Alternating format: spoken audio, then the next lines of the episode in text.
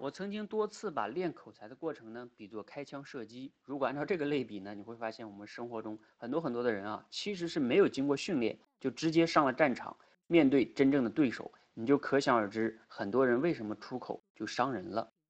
如果按照开枪射击来看呢，我们第一步训练的应该是什么呢？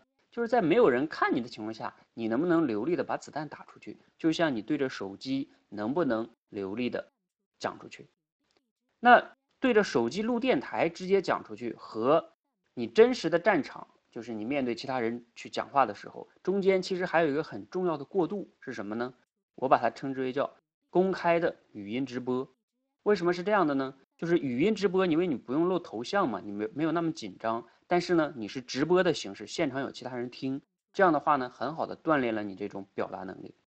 如果你想参加我们的这个社群的语音直播呢，可以今天晚上八点半。回复直播，一起来参加。